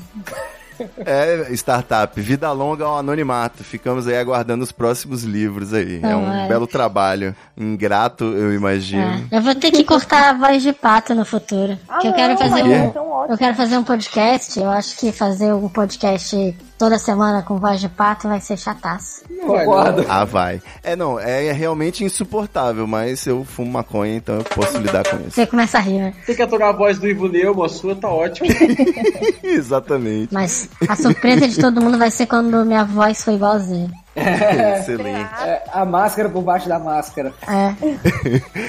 Excelente. Então, meus amigos, vou deixar aqui também de surpresa para os ouvintes, além do Startup da Real, que foi o episódio mais polêmico aí, que mais rendeu discussões do Treta Talks esse ano, a gente teve também o Meteoro, né? O episódio Vem Meteoro com o canal Meteoro Brasil e nossos queridos, o homem e a mulher mais sábias do universo, deixaram um recadinho para os ouvintes do Treta, que vai tocar aí também depois da vinheta para vocês. Valeu, meus amigos. Convidex, você é abençoado. Muito obrigado aí por essas algumas horas do nosso especial de fim de ano. Arrebentou e vida longa ao seu podcast. Tô curioso para ouvir sua voz. Valeu demais. É, deixa eu só falar uma coisa. Me diz depois o dia que vai sair.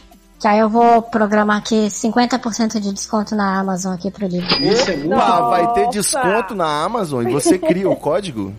Você cria o código de desconto? Não, não tem código, a Amazon não deixa criar. Eu só defino no dia, eu agendo o, o dia que o preço vai cair. Opa, então no dia que lançar o episódio aí, você que tá ouvindo fresquinho, você que é o true ouvinte do Treta Talks, você vai ter desconto no livro do Startup da Real. E já vimos aí que vale a pena, né? Pelos reviews. Vai ficar lá 24 horinhas lá. O Lucas tá puto agora, né? Eu tô procurando como é que faz a devolução.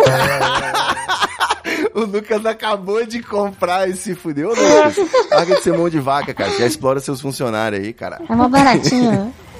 Ajuda os amigos aí, compra caro, porra. pra, parar de, de, pra parar de explorar, eu tenho que economizar. pô. Nossa, que horror. É isso, galera. Feliz Natal, valeu. Caiam de boca no peru, é nóis. É isso aí. Feliz Natal, valeu galera. Tchau, É valeu. nóis. Cadê o ukulele? Cadê o ukulele, ô Lucas? A gente... Cadê o caraca? Cadê o. Cara, aquele ukulele saiu, velho. Bota o ukulele nessa porra aí agora aí, vai.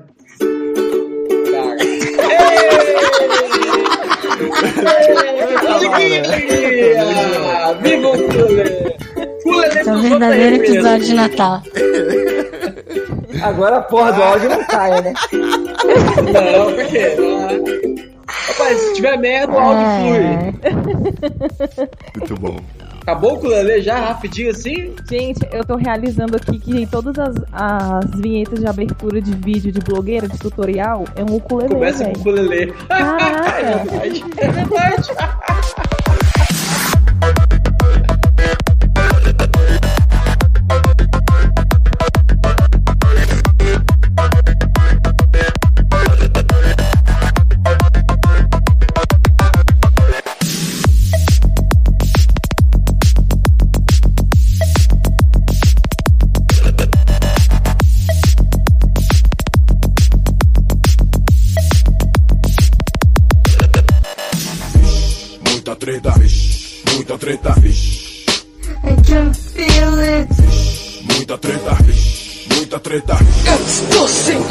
Uma treta.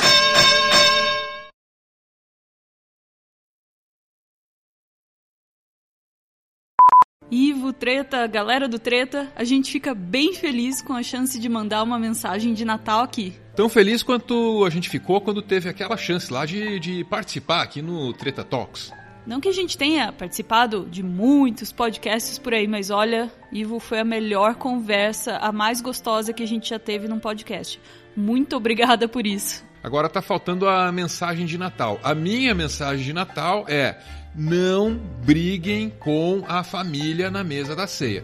Não que eu concorde aí com essa ideia da família sendo sagrada, um- uma instituição inabalável onde a paz sempre deve reinar. Família é instituição e toda instituição tem problema. Só que tem hora para afrontar essa paz aí, né? E essa hora não pode ser a mesma hora em que a sua avó fez o Chester, comprou presentinho pros netos e tal. Então é isso aí. Não briga na ceia. Deixa para brigar em qualquer outro dia que tenha menos comida e também não tenha presente, que é para não estragar a festa. E a minha mensagem é que a gente seja mais capivara. Capaz de ter curiosidade, mais curiosidade, menos medo, mais aceitação e uma boa água fresquinha pra relaxar. O quê? Capivara, ué? Ah, e bota uva passa em tudo.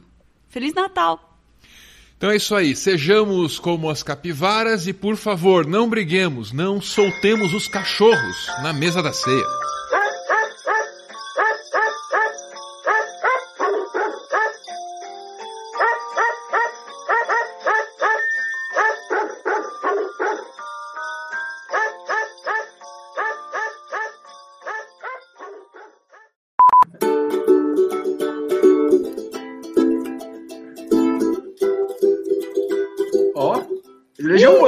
É isso aí. Com certeza. Cadê, cadê? Eu tocando pra menina de Brasília, vamos lá. Sexo, Ah, não. Laura gosta muito de Legião Urbana. Eu sei. Eu amo. Melhor banda. Gente, é bem esse clima mesmo. Esse é episódio de Natal, de fim de ano. Deixa eu ver se eu acho Jingle Bells Sabe aqui. tocar um Jungle Bell aí? Eu devo soltar ele no dia 23 ou 24. Tá tipo, o ukulele, extrema felicidade, parece. Cadê as notas Meu dessa Deus. porra? Parou, parou, parou. Olha a música, Lombardi. Isso. Olha a música.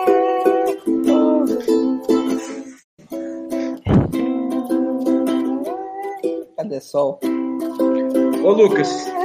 Lucas, não precisa, não precisa cantar. Lucas, só toca. É o nosso próprio Nando Moura na nossa bancada.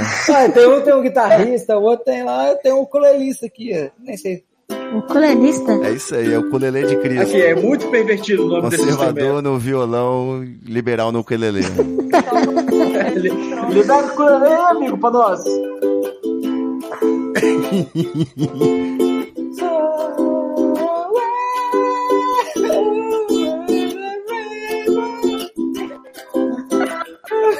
Só o Treta Talks tem isso. Caralho, cadê? Eu prefiro tocar Legião Urbana pra fazer raiva. Não sei. Porque ninguém Ó, todo mundo, sexo verbal. Não, cara. Olha lá, eu- Luquete, sexo verbal. Não. Mano, a gente tá gravando um episódio do Zorra, né? Só pode. Do Zorra antigo ainda, né? Nem é do Zorra novo. Né? Do Zorra Nova é só se tiver uma militância de esquerda. Alguém fala alguma coisa. hein? Quem precisar ir embora pode ir depois do que. Já foi muito tempo. Gente, eu vou indo então. Vou ficar tocando ukulele pro Charles. Toca, toca no ukulele. Pra sempre, até o ano que vem. Você vai ficar tocando o ukulele até o Treta Talks voltar em 2019. A gente vai deixar os ouvintes Ô, ouvindo. Luquete, bota aí, vai, vai. arquivo de MP3. Sexo verbal. Cadê? Eu tô procurando aqui, ó. Nossa! Saca, saca, saca atrás se manifestou todo no ukulele. Caralho. Vai lá, Charles. Gente, Ukulele é o- startup da Real é não o vai voltar. erótico. Vai lá, Charles. Lógico que vai. Então vai saber. É o podcast mais divertido. Tchau, tchau, tchau. Você tem que tô- Sexo verbal. O efeito ficou rouco. Não faz meu estilo. Vai lá, vai lá. Palavras são erros. E os erros são meus. Seu, sei lá. Não quero lembrar. Eu erro também. Muito bom, pretendo. Arrebentando.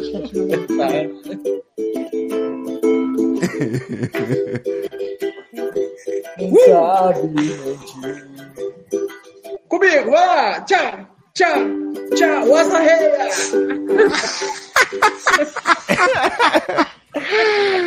O quê? O quê? Vai lá. Ele não monta na lambreta, ele não monta na... Eu tô colocando aqui asa de águia, tá? Muito bom.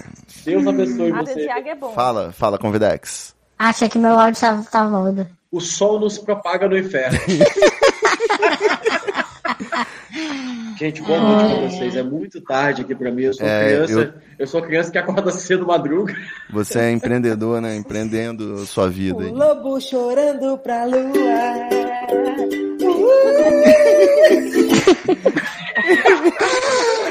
Boa noite, galera. Caralho. É, isso é do Ramones? Isso é do Valeu, Ramones? é- meus amigos. É nóis. Estalo Podcasts.